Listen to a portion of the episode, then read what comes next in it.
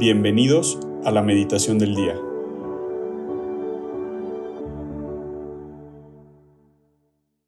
En el nombre del Padre, y del Hijo, y del Espíritu Santo. Amén. Ven Espíritu Santo, llena los corazones de tus fieles y enciende en ellos el fuego de tu amor. Envía Señor tu Espíritu Creador y renueva la faz de la tierra. Oh Dios, que has iluminado los corazones de tus hijos con la luz del Espíritu Santo, haznos dóciles a tus inspiraciones para gustar siempre del bien y gozar de sus consuelos. Por Cristo nuestro Señor. Amén.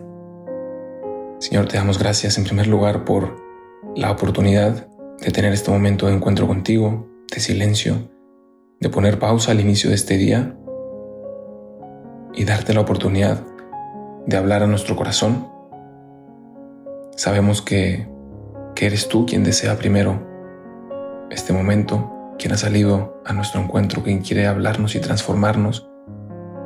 Y ahora, haciendo uso de nuestra libertad, te abrimos las puertas de nuestro corazón y te damos la oportunidad de hacer en este momento oración lo que quieras con nosotros, de transformar nuestro corazón aunque ni siquiera nos demos cuenta.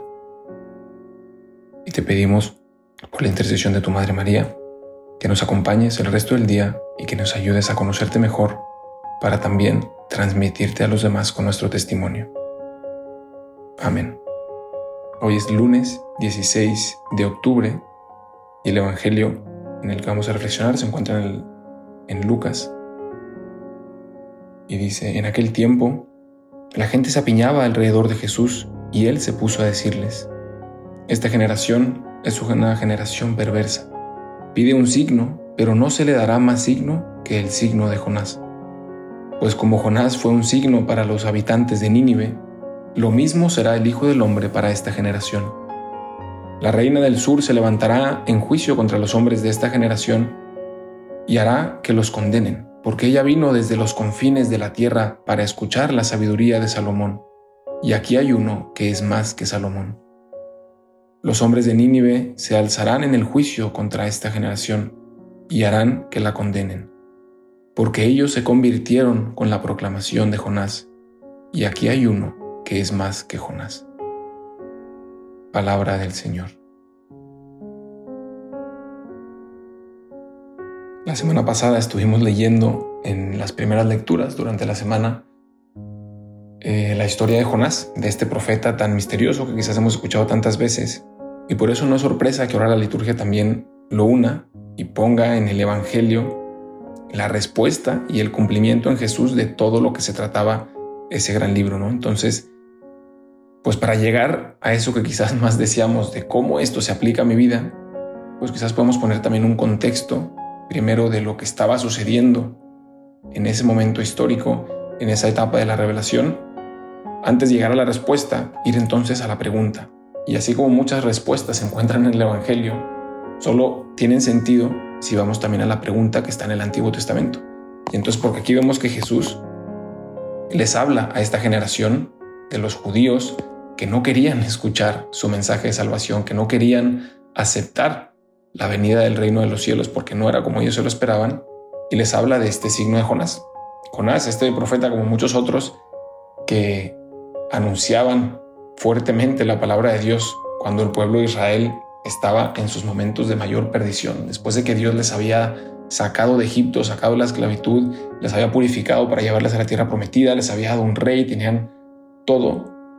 Y luego por haber sido infieles y por adorar otros dioses, ellos mismos se fueron alejando de Dios hasta que se destruyó todo el reino, estaban en el exilio, o sea, estaba Israel, el pueblo de Dios, en su peor momento.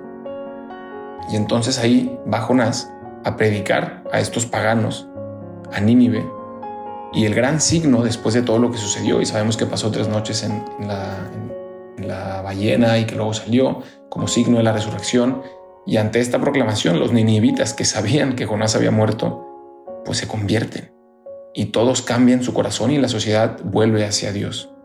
Y entonces este es el signo de Jonás del que Jesucristo habla, ya como prefigurando su resurrección, y que les echan cara a los judíos diciendo, aquí hay alguien que es mucho más que Jonás, aquí hay alguien que es más que el rey Salomón.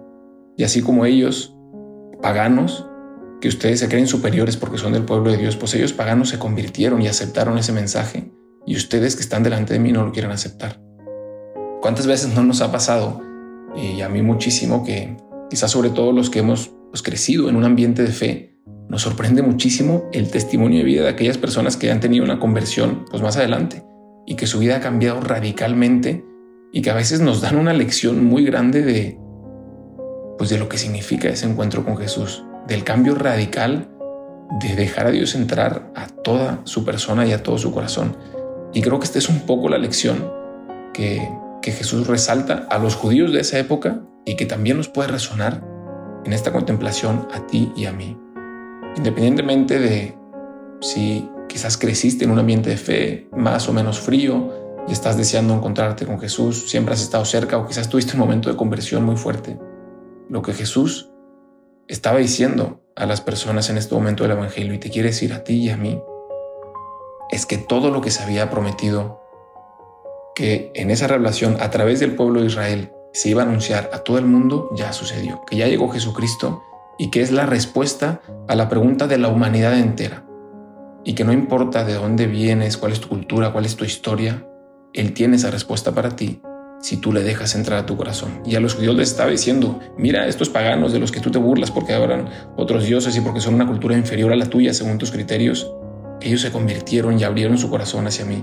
Y tú, que vives en mi propia casa, no te conviertes. Pues quizás es ese como pequeño reclamo de Jesús hacia nosotros, de decir, tú que estás tan cerca de mí, no me cierres tu corazón. Mira el testimonio de aquellas personas que habían estado lejos y que se convierten y que experimentan una transformación de vida tan fuerte. No dejes que se endurezca tu corazón, pues pidamos a Dios hoy la gracia de que nuestro corazón no se endurezca como se fue endureciendo el corazón de los judíos del pueblo de Israel que Él había elegido, que Él había salvado, que no nos hagamos ciegos a la obra de Dios tan fuerte en nuestra vida, así como esos judíos se fueron haciendo ciegos poco a poco de todo lo que Dios había hecho por ellos, hasta que ya no pudieron reconocerle. Pidamos hoy la gracia de Jesús de poder reconocerle, y de poder una y otra vez experimentar esa conversión que no se acaba, que es constante en nuestra vida, para con humildad acercarnos, como los ninivitas, como la reina del sur que menciona aquí, que se acercaba a escuchar la sabiduría de Salomón, que nosotros, sabiéndonos necesitados de gracia y de conversión, nunca le cerramos el corazón a Jesús, que quiere responder a todas esas preguntas y a todos esos deseos.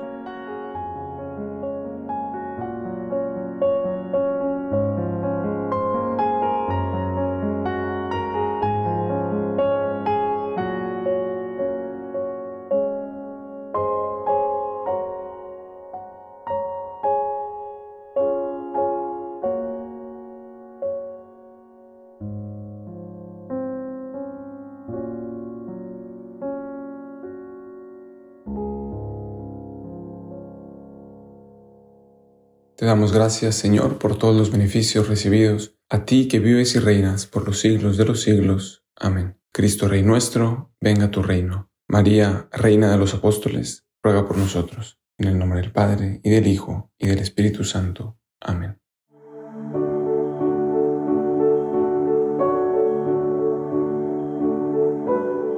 Mantengámonos atentos a la voz de Dios en este día y permitámosle que Él guíe nuestra vida.